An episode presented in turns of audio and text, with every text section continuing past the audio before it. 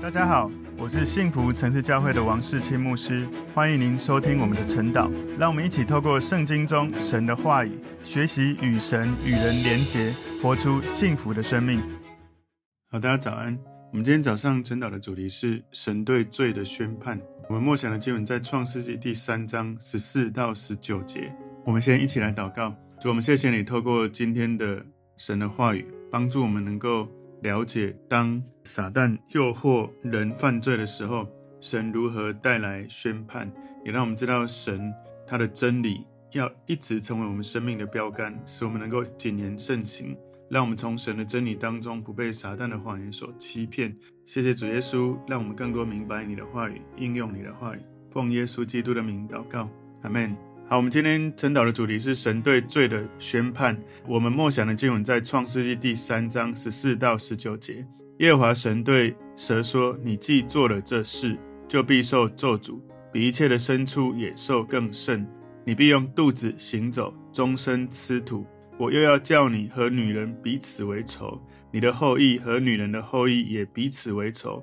女人的后裔要伤你的头，你要伤她的脚跟。”又对女人说。我必多多加增你怀胎的苦楚，你生产儿女必多受苦楚。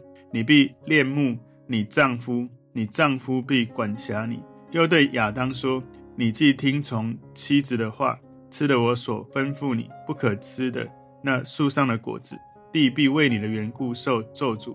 你必终身劳苦，才能从地里得吃的。地必给你长出荆棘和蒺藜来，你也要吃田间的菜蔬。你必汗流满面才得糊口，直到你归了土，因为你是从土而出的。你本是尘土，能要归于尘土。好，在今天的这个经文当中，哈，我们把它归纳三个重点。第一个重点是神对蛇的咒诅，在创世记三章十四节，我们十四节把它分三个小段。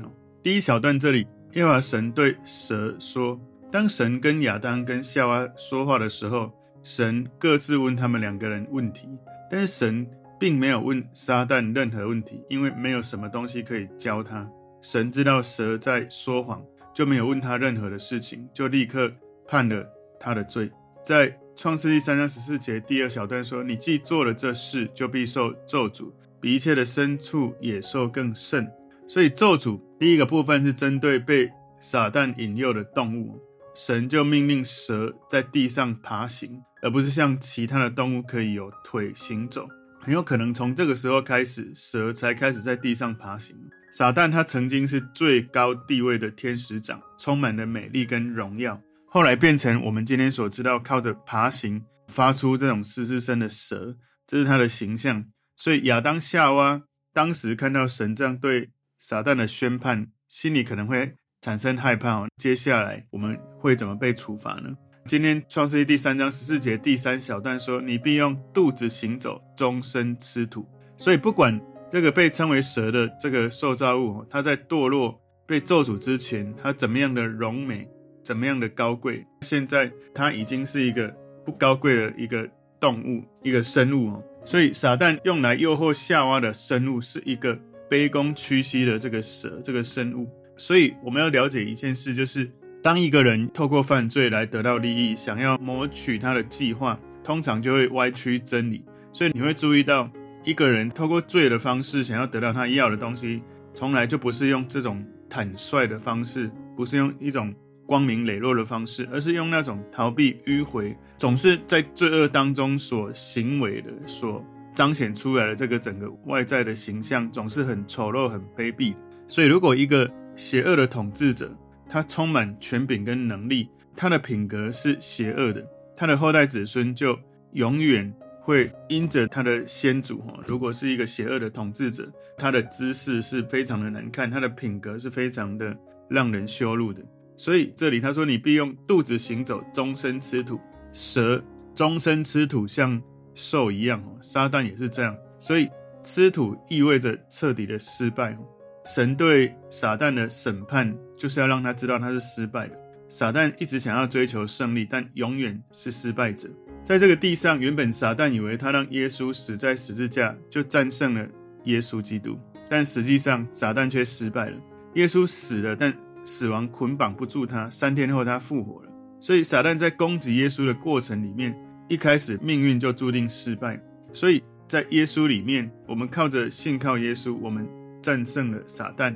神赐给我们平安，所以保罗告诉我们，罗马书十六章二十节说：“赐平安的神，快要将撒旦践踏在你们脚下。愿我主耶稣基督的恩常和你们同在。”所以神赐给我们平安，他会带领我们。他说：“神快要将撒旦践踏在你们脚下。”所以当你信靠耶稣的时候，你是得胜者。创世纪第三章十五节，这里我们把它分成两小段哈。第一小段这里说：“我又叫你。”和女人彼此为仇，你的后裔和女人的后裔也彼此为仇。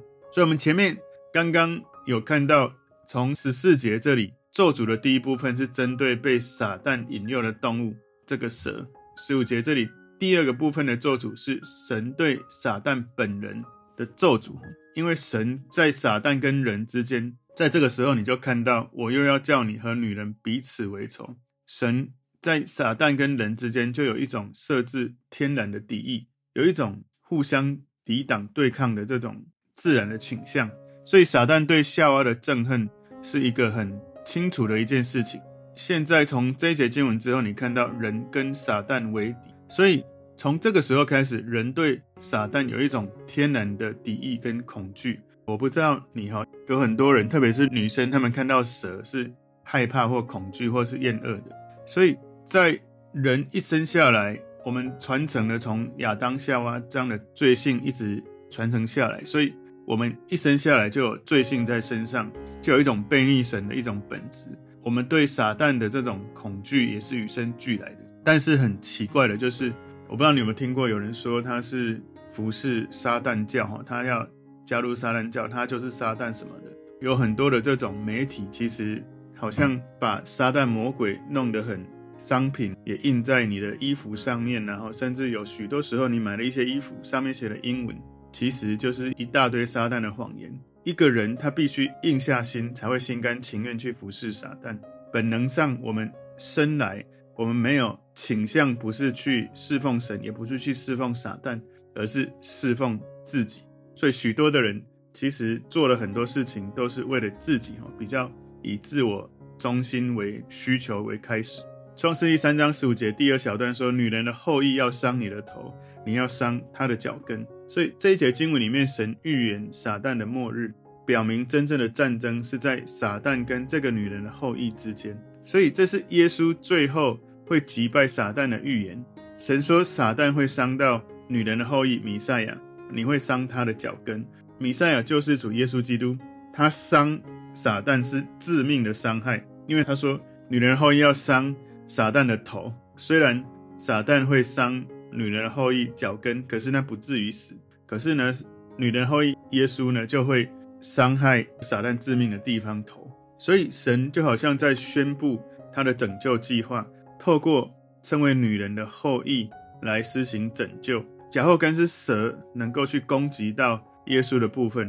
耶稣呢，他来到这个地上，当撒旦攻击到他的时候。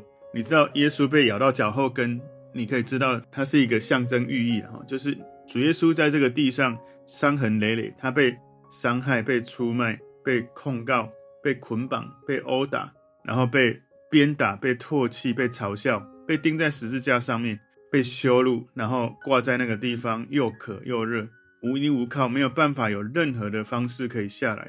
所以，我们看到你要伤他的脚跟。当耶稣在这个地上的时候，所受的这些苦楚，就像被伤害他的脚跟一样。不过呢，耶稣基督弥赛亚会伤这个撒旦的头。撒旦一开始他以为他胜利，但是神一开始就看到撒旦彻底最终的失败。神一直知道他自己在做什么，神知道他在做什么。虽然亚当夏娃犯罪，但是神的计划并没有失败。神并不是不知道亚当夏娃会犯罪，神的计划是要在纯洁的伊甸园当中创造比一开始人类更伟大的这个他所造的受造物。神想要的不只是无罪的人，他的计划是要造就被救赎的人。所以被耶稣救赎的人比无罪的人更伟大。所以人的价值如此伟大，神透过耶稣来买赎人回来，以至于人知道他的价值如同耶稣。神的独生子一样，所以人值得被耶稣基督来救赎。所以今天主题神对罪的宣判哦，第一个重点是神对蛇的咒诅，第二个重点是神对女人的咒诅。创世记三章十六节，我们把它分成三个小点哦。第一个小点又对女人说，因为神先咒诅这个女人，就叫她的苦楚多起来。我们从历史看起来，男人、女人都有各自的这个性别，他的这个情绪、情感的这个感知哈。我们比较了解的，女人天生是多愁善感的，跟男人比较起来，在耶稣的带领之下，咒诅的影响减少了。你知道，自古以来，许多的妇女。其实，在很多的国家是没有权利，是没有尊严的。她们没有教育权，没有在工作上，在许多的领域，其实是受到许多的不公平的对待的。事实上，包括在台湾，还有很多的国家，其实台湾是因为基督教进来之后，女人才开始在教育上面有比较公平的被对待。所以在基督教土地的这些妇女，如果你去看印度或者去看中东，有许多这些。姐妹，其实她们在这种性别不平等的对待是非常的痛苦的。有许多的国家，女人的命运只有比牲畜的命运高一点点而已。所以福音传到哪里，那个地方的女人就有透过耶稣基督，他们的生命可以有一些的转化，而不是总是被低等的对待的那一种对象。所以创世三章十六节第一小段又对女人说，第二小段。我必多多加增你怀胎的苦楚，你生产儿女必多受苦楚。所以你看到女人她们受的咒诅很广泛的哈，就是女人一般在整个生孩子的过程经历非常大的痛苦，不只是生下来那一刻，而是在生下来那一刻之前，有的人可能很快，有的人很久，有的人要一二十个小时，那个过程苦不堪言，我无法描述了，因为我不是女人，没有生过，可是我。看过了，我陪伴过我的太太，我也听过，我也看过电影，就是女人生孩子的痛苦，有可能是人在这个活着的时候最痛苦的一个经验哦。所以，女人生孩子的时候，有可能根据我的观察，应该比任何在这个世界上所经历的苦更苦。在创世纪三章十六节第三小段说：“你必恋慕你丈夫，你丈夫必管辖你。”所以你知道在。创世纪第四章第七节里面说：“你若行得好，岂不蒙悦纳？你若行得不好，罪就伏在门前，他必恋慕你，你却要制服他。”所以“恋慕”这个词也被用来描述对于罪的欲望。罪想要控制该隐，而该隐犯了罪，就杀了他的兄弟亚伯。而这个咒诅当中，夏娃必须与控制她丈夫的欲望来做斗争哦。这种欲望呢，就违背了神为家庭设立的次序，好像男人比较容易被情欲所引诱，所以亚当作为丈夫的这个领导的地位，在人堕落之前就已经有这样的确立。我们可以知道，在创世纪二章十八节里面说，耶和华神说：“那人独居不好，我要为他造一个配偶帮助他。”所以，我们知道从一开始神设立。男人是家庭里面的领导者。现在呢，从这个经文里面，你看到夏娃受到的咒诅，让他在这个男性领导家庭的制度里面，你看到他说：“你必恋慕你丈夫，你丈夫必管辖你。”所以从一开始，神设立家庭，其实就是男人领导这个家。但是呢，后来有许多的时代，男人没有好好的领导，其实从亚当就开始了。所以。女人受到了许多的亏损，许多的这些不平等的待遇，有许多的问题。一旦领导者没有起来领导，被领导的人就受到许多的亏损。所以后来女人兴起了女权运动，所以现在产生许多男女的冲突。其实，身为男人应该要去反思，作为领导者是否有足够领导者的格局。所以有时候有的人会觉得说，哎，教会教导怎么都只是针对男人要做什么？那事实上，男人。身为领袖，本来格局就要比较大，不然就没有那个生命可以去领导。男人、女人，其实我们都应该向神来学习，不是好像只有男人应该被教导。不过呢，女人对于在家庭当中，他们相对男人，我的观察，女人比较容易一结婚就是以家庭为重，可是男人很多时候还是结婚了一段时间，蛮长的时间才慢慢意识自己在婚姻当中。其实，如果一对夫妻结婚，他们有好的，这个已婚的这些长辈可以有互动是很重要的，因为很多的男人结婚很久都还不知道自己是已婚的男人，常常在安排时间或做许多事情的时候，忘记要安排家人的共同的时间，或者是看重家人的需要。求神帮助每一个男人哈，特别如果你听到今天的这个晨祷的信息的话，求主祝福男人勇敢的起来领导，靠着主耶稣承担该承担的责任，也能够在男人的领导当中，不管家庭或企业或组织，能够有神的祝福跟保护，能够让男人女人都活在神的成全里面。今天第三个重点，神对人的咒诅。创世记三章第十七节，我们把它分成三小段。第一小段又对亚当说：“你既听从妻子的话，吃了我所吩咐你不可吃的那树上的果子。”所以从这个经文里面，他说：“你既听从妻子的话。”这意思不是说亚当听从夏娃的建议，选择跟夏娃在一起，而没有选择顺服神。其实，在某种的意义上面是这样，就是。亚当听了夏娃的话，去吃不该吃的果子，似乎对夏娃来说，他把夏娃的地位放在神之上，也就是夏娃变成他的偶像。对于夏娃的这个偶像的崇拜，成为亚当违背神的一个层面。很多时候，很多夫妻其实有的太太她把丈夫当神，有的丈夫把太太当神，其实他们不会直接这样子说，甚至也不会这样意识。可是，在许多时候，在做很多的决策的时候，他的配偶比圣经的教导或者神在他的心中应该所做的掌权是更高的哈。所以很多时候，其实你跟一对夫妻在对话的时候，你就可以知道，其实有的人他看重他的配偶比看重神更高，但有的是过渡性的哈。有的人知道可能那个过程要学习调整，有的人学习调整一辈子是没有调整过来的，所以。圣经有教我们，只要你把别神代替神，你会受到许多的苦楚。所以千万记得不要把你的配偶当神，因为你的配偶没有办法完全满足你的需要。一旦你把他当神的时候，你就会对他有如神一样的期待。可是他不是神，没有办法满足你所有的需要。他可以满足你某些需要，但不可能像神一样这样子在你生命做所有神能做的工作。创世记三章十七节第二小段，地必为你的缘故受咒诅，因为亚当的缘故，所有受造之物都受咒诅了。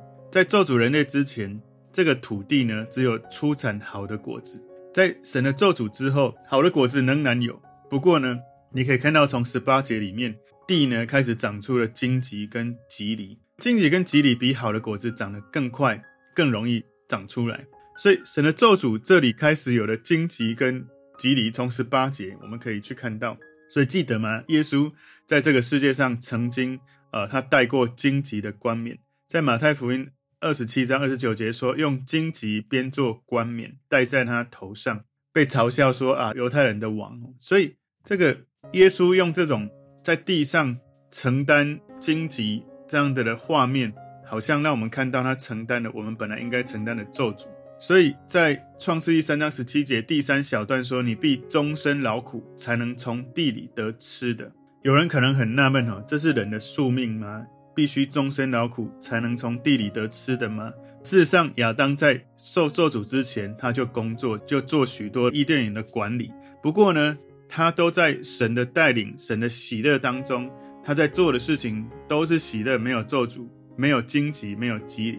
我在猜，当时应该没有那么多需要除草的东西了，因为可能伊甸园他就只是一直吃生命树，他只要不吃善恶树的果子，其实他的工作管理这个伊甸园是喜乐的。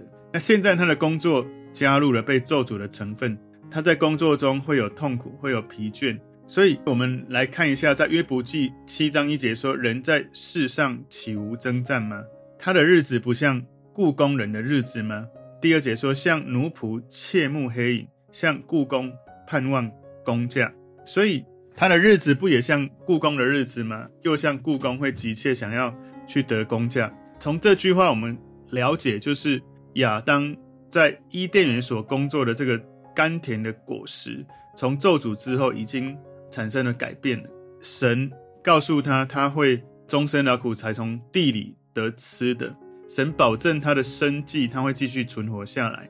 大地还是会有许多的菜蔬让他维持生计。可是从今以后，他只能汗流浃背才能够得到糊口。他仍然有足够的食物，不过呢，他需要比之前更加的辛苦。之前可能生命树的果子就是一直长，他要要做管理就好。在这里，创世记第三章第十八节说：“地必给你长出荆棘和蒺藜来，你也要吃田间的菜蔬。”所以这个荆棘跟蒺藜，好像在预表人在生活环境中会遇到各种的难处。这是一种被咒诅的一个画面哦。你知道耶稣他在十字架上，他带着荆棘的冠冕，他担当了罪恶的咒诅。我们刚刚有稍微讲到了，所以我们信徒哈，身为信耶稣的人，我们在这个世界上也许会有苦难，可是耶稣应许我们在主里面会有平安哦。在约翰福音十六章三十三节有告诉我们，人从苦难当中，他能够去遇见神的祝福，因为他遇见了耶稣，他领受耶稣的爱。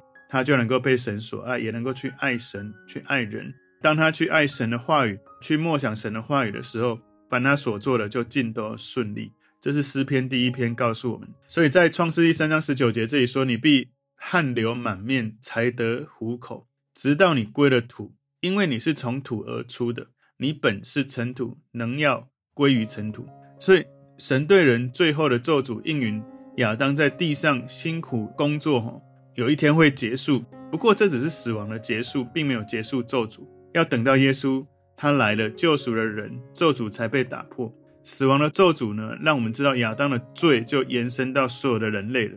因为亚当夏娃，特别是亚当哈，他犯了罪，罪就进入了世界。在罗马书五章十二节说：“这就如罪是从一人入了世界，死又是从罪来的，于是死就临到众人，因为众人都犯了罪。”而在死亡的时候，这个死亡是临到全人类的。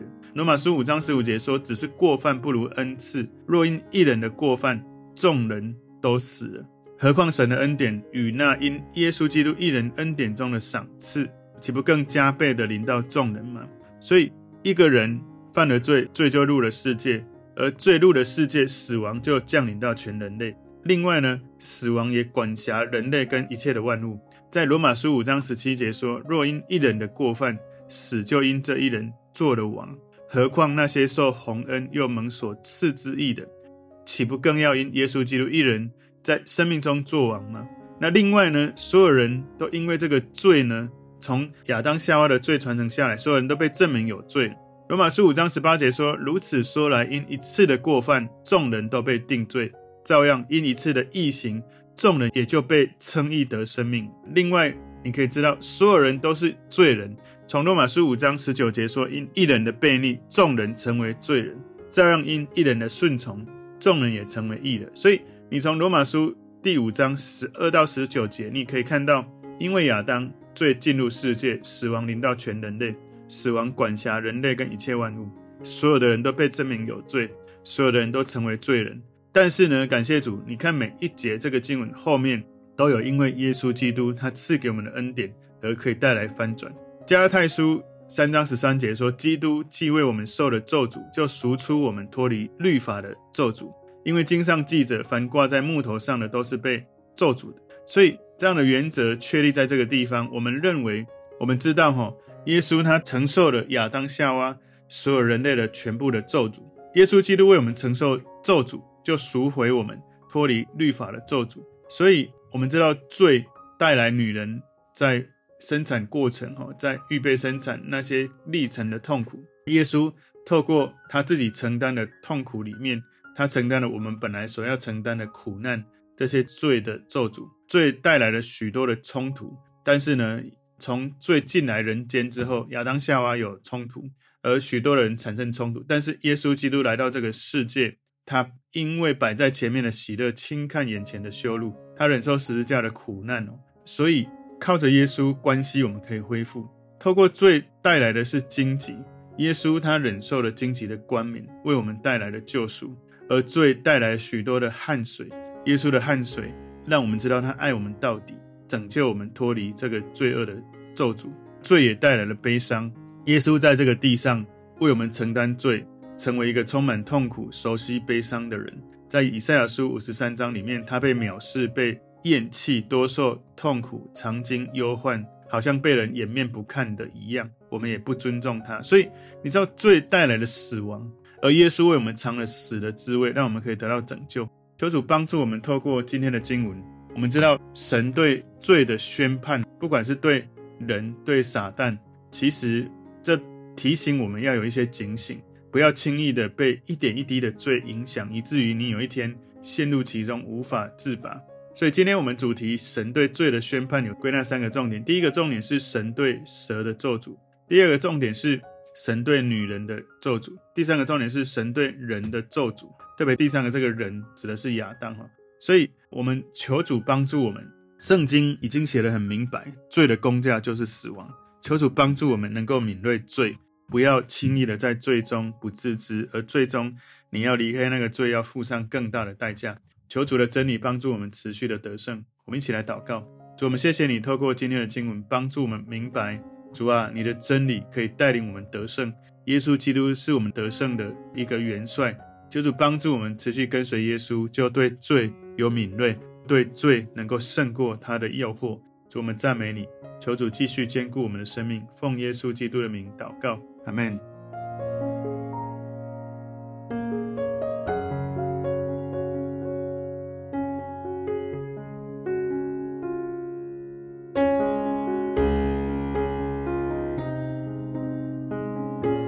朋友们，如果这个信息对您有帮助，请您在影片下方按赞、留言，并分享给您的朋友，分享在您的 IG、Facebook、Line 或者其他的社群媒体上面，来祝福您的朋友。当然，也别忘了订阅我们的频道和开启小铃铛，这样您就可以收到我们最新的影片通知哦。